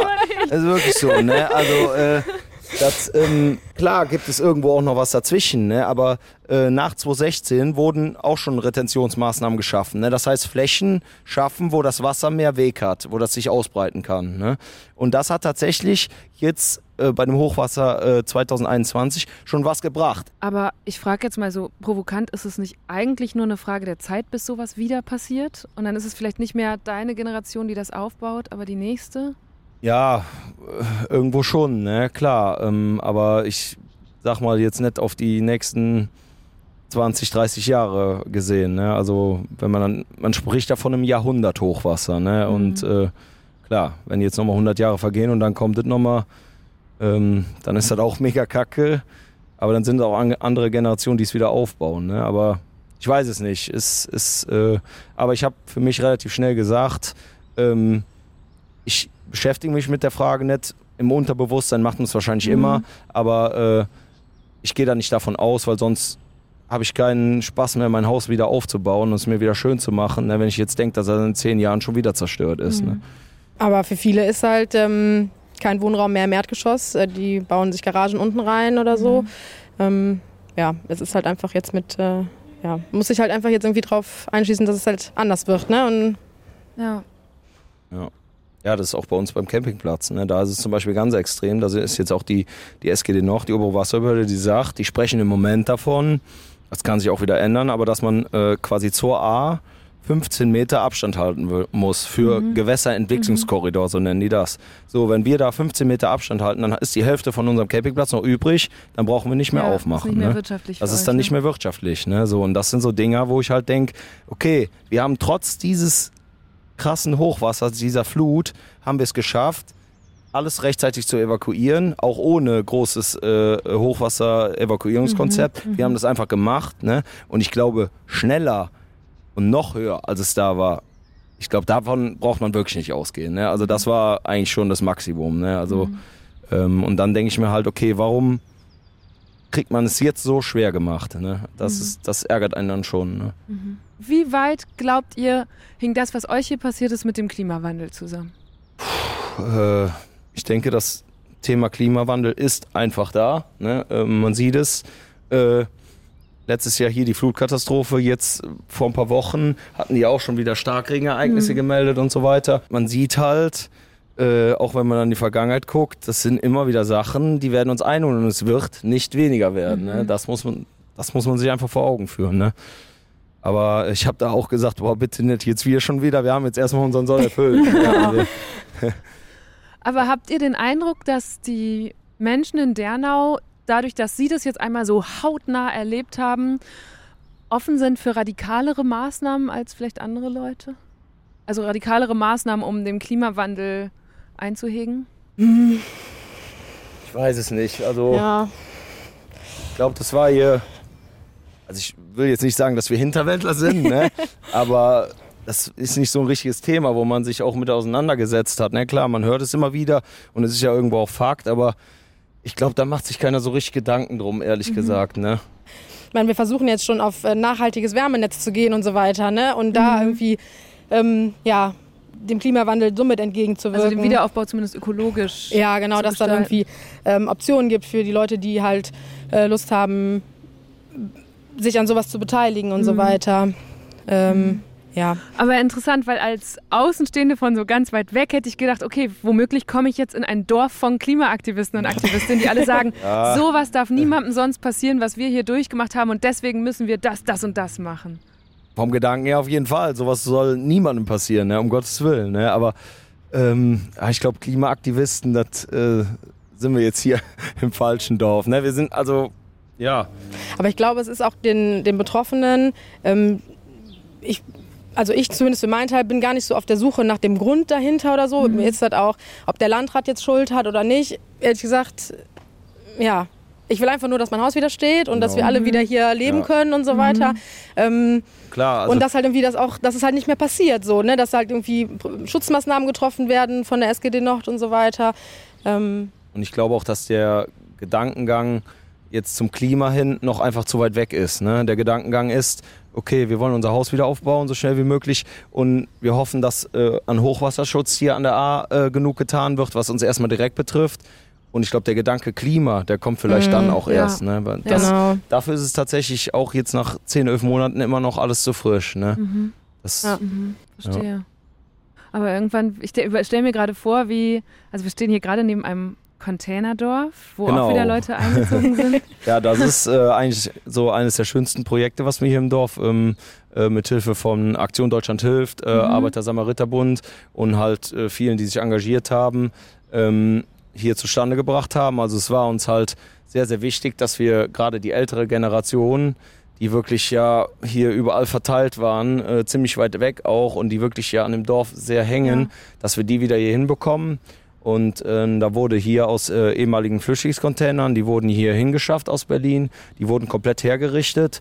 Und äh, ja, jetzt haben wir hier ein kleines Seniorendorf, was auch äh, hier, wo jetzt wieder Blümchen gepflanzt ja. wurden und hinten haben sie einen schönen Stehtisch und Bänke, wo sie sitzen können und äh, die fühlen sich hier total wohl und mhm. sind einfach froh, auch wenn es hier immer noch schlimm aussieht, dass sie einfach wieder in ihrem Dernau sind. Ne? Genau. Ich sag, man hat das auch vermisst äh, über, über Wochen und Monate, äh, dass keiner mit seinem Rollatorchen durchs genau. Dorf gewackelt kam und, äh, ne, und dann auch unvisited ist, kurzes Schwätzchen ja. halten ne, und das ist jetzt halt wieder so. Ne? Ja. Es gehört einfach irgendwo dazu, dass die Generationen sich auch austauschen und äh, ja. ja. Ja, ich denke auch gerade, wir haben eben um, über Franziska und ich über die ganz junge Generation, über deinen Sohn gesprochen und wie der das verarbeitet, aber die ganz Alten müssen ja, und ich kriege auch Gänsehaut, wenn ich daran denke, weil die haben hier Jahrzehnte gelebt und müssen jetzt damit leben, dass sie ihr Dorf nie wieder so sehen ja. werden in ihrer Lebzeit, wie sie es. Genau. Viele haben halt auch gesagt, ähm, ich habe den Krieg miterlebt, wir haben das nach dem Krieg wieder aufgebaut und das war bei weitem nicht so schlimm wie nach dieser Flut. Ähm, und äh, ja, das ist. Ja. Emotional schon. Mhm. Wenn jetzt, also jetzt ist ein Jahr später und die Aufmerksamkeit wird noch einmal sehr groß sein für euch hier und für Dernau. Die, die uns dazu hören in ganz Deutschland, was wäre eure Botschaft oder euer Appell? Was sollen die Leute sich merken? Also eine wichtige Botschaft, glaube ich, ist, dass man äh, gerade, wenn es sich jetzt jährt, auch einfach nochmal Danke sagt. Danke an alle, die uns hier äh, unterstützt haben, die uns hier unter die Arme gegriffen haben, äh, ohne die es jetzt noch nicht so aussehen wird, wie es jetzt hier mhm. aussieht, ne? Äh, die einem einfach Mut gegeben haben. Und äh, egal, ob das THW, Feuerwehr, äh, die Bundeswehr, die ganzen Helfer, die sich freiwillig hier gemeldet haben, also wirklich alle, äh, den muss man einfach danken und äh, da auch einfach ähm, Respekt zollen, dass sowas in der heutigen Zeit einfach nochmal möglich war. Ne? Ich glaube, das hat viele auch sehr überrascht, äh, diese Solidarität. Ne? Mhm. Und ja, das ist, glaube ich, so das Wichtigste. Und ja, dann natürlich äh, wir bauen unser Atta wieder auf genau. und kommt wieder vorbei und, und genießt genau. es hier. Ne? Also, kommt ein Glas Wein bei uns genau, trinken. Genau, ne? ähm, genau. und ähm, wir freuen uns über jeden Besucher und ähm, ja, scheut euch nicht und habt keine Angst vorbeizukommen. Kommt es euch selber mit eigenen Augen angucken, dass es halt hier noch nicht wieder schön ist. Ähm, ich meine, wir sind ein Tourismusgebiet und ähm, wir leben davon mhm. und ähm, wir freuen uns über jeden Gast und ja, wir sind auch froh, wenn wir, wenn wir mit den Leuten sprechen können und ähm, wenn sie es selber sehen, halt mit eigenen Augen, wie es mhm. hier ist. Und ähm, genau. Vielen, vielen Dank, dass ihr mit mir gesprochen habt und dass ihr mir all das erzählt und gezeigt habt. Äh, ich bin sehr beeindruckt und wirklich vor allem von der Kraft und dieser positiven Einstellung, mit der ihr hier rangeht und sagt, wir bauen unser Dorf wieder auf. Komme, ja. was wolle. Also wirklich. Ja, ich, es ist nicht immer so, glaube ich. Ne? Manchmal ja. stehe ich auch auf der Baustelle und denke, oh nee, ich kann nicht einfach alles, genau. ich weiß es nicht. Entweder will ich einfach alles anzünden oder äh, schnipsen, dass es jetzt wieder aufgebaut ist. Ne? Aber mhm. grundsätzlich ist das schon so, dass wir positiv nach vorne blicken. Ne? Ja, definitiv. Ja. Schön, vielen, vielen Dank. Ja, wir danken auch. Ja, schön, dass cool, du hier dass warst. Wir das machen durften, ja, ja, Ich bin auch nicht fertig. Ich habe noch so ein paar Sachen, die ich für Instagram und Social Media mit euch machen würde, aber ich nehme euch die Mikros okay. mal wieder ab. Das war eine gute Stunde mit Franziska Schnitzler und David Fuhrmann aus Dernau im Ahrtal. Ich muss sagen, ich habe auch jetzt beim nochmal anhören an so vielen Stellen Gänsehaut bekommen, weil es mich wirklich nachhaltig beeindruckt, mit was für einer Kraft und Widerstandsfähigkeit die beiden seit nun einem Jahr ihr Dorf und ihr Leben wieder aufbauen. Und ihr habt es ja im Hintergrund die ganze Zeit gehört. Das ist ein Leben auf einer Baustelle, die einen, egal wohin man guckt, an diese schreckliche Katastrophennacht im Sommer 2021 erinnert. Wie es dort aussieht, das könnt ihr auf meinem Instagram-Kanal und auch auf dem von Deutschland 3000 sehen. Ich glaube, am meisten überrascht hat mich, wie wenig das Thema Klimawandel für die Dernauer eine Rolle zu spielen scheint. Zugleich konnte ich die Erklärung von David und Franzi auch wieder gut verstehen, dass man nach so einem Erlebnis halt erstmal ganz konkret mit sich selbst und seinen persönlichen existenziellen Problemen beschäftigt ist. Umso mehr kommt es auf uns an, die wir nicht direkt betroffen sind. Auch deshalb haben wir diese Sonderfolge gemacht, um zu dokumentieren, was im Ahrtal passiert ist und um deutlich zu machen, dass das sicher nicht die letzte Naturkatastrophe war. Eine Flut wie diese hat nie nur eine Ursache, aber durch den Klimawandel werden solche extremen Wetterereignisse wahrscheinlicher, häufiger und extremer. Was ist also unsere Antwort darauf? Was fordern wir von der Politik und wie wappnen wir uns für diese Herausforderungen in der Zukunft? An dieser Stelle will ich euch auch noch einen Podcast von meinem Kollegen Marius Reichert empfehlen. In Die Flut, warum musste Johanna sterben, sucht er noch ausführlicher, als ich es hier konnte, nach Antworten. Handy klingelt, ich erfasse automatisch die Uhrzeit 0.29 Uhr. Das ist Ralf Ort. Hatte ich nicht mit gerechnet, dass nachts das Handy klingelt. Johanna ist dran und ich höre in der Stimme Panik. Johanna, das ist Ralfs Tochter. Sie sagt, äh, Papa, ich stehe hier im Wasser, es ist dunkel und ich kriege die Tür nicht auf. Der Strom ist ausgefallen und es kommt immer mehr Wasser in Johannas Wohnung. Dann sage ich ihr, Johanna, beruhige dich erstmal, was ist genau los? Sie sagt, ich kriege die Tür nicht auf kriege die Tür nicht auf und es ist dunkel. Und hier bewegen sich schon Möbel. Ralf hat sein Handy laut gestellt. Johannas Mutter Inka kann jetzt mithören. Sie sagt das aber nicht. Sie hat eigentlich geschrien. Sie hat panisch geschrien. Es war Panik. Pure Panik. Ungefähr anderthalb Minuten dauert dieser Anruf. Dann bricht die Verbindung ab. Es ist das letzte Mal, dass Ralf und Inka Ort mit ihrer Tochter sprechen. Die Flut. Warum musste Johanna sterben? Jetzt in der ARD Audiothek und überall, wo es Podcasts gibt. Mein Name ist Eva Schulz. Ihr findet mich und Deutschland 3000 auf Instagram, TikTok und natürlich überall, wo es Podcasts gibt. Jeden zweiten Mittwoch gibt es eine neue gute Stunde. Und falls euch diese Folge gefallen hat, dann gebt uns doch gerne eine Bewertung. Das hilft anderen, Deutschland 3000 besser zu finden. Also, danke dafür und bis ganz bald. Macht's gut. Deutschland 3000 ist ein Podcast von 1Live, Bremen Next, Das Ding, Fritz vom RBB, MDR Sputnik, Enjoy, Puls, UFM, Unser Ding und Funk.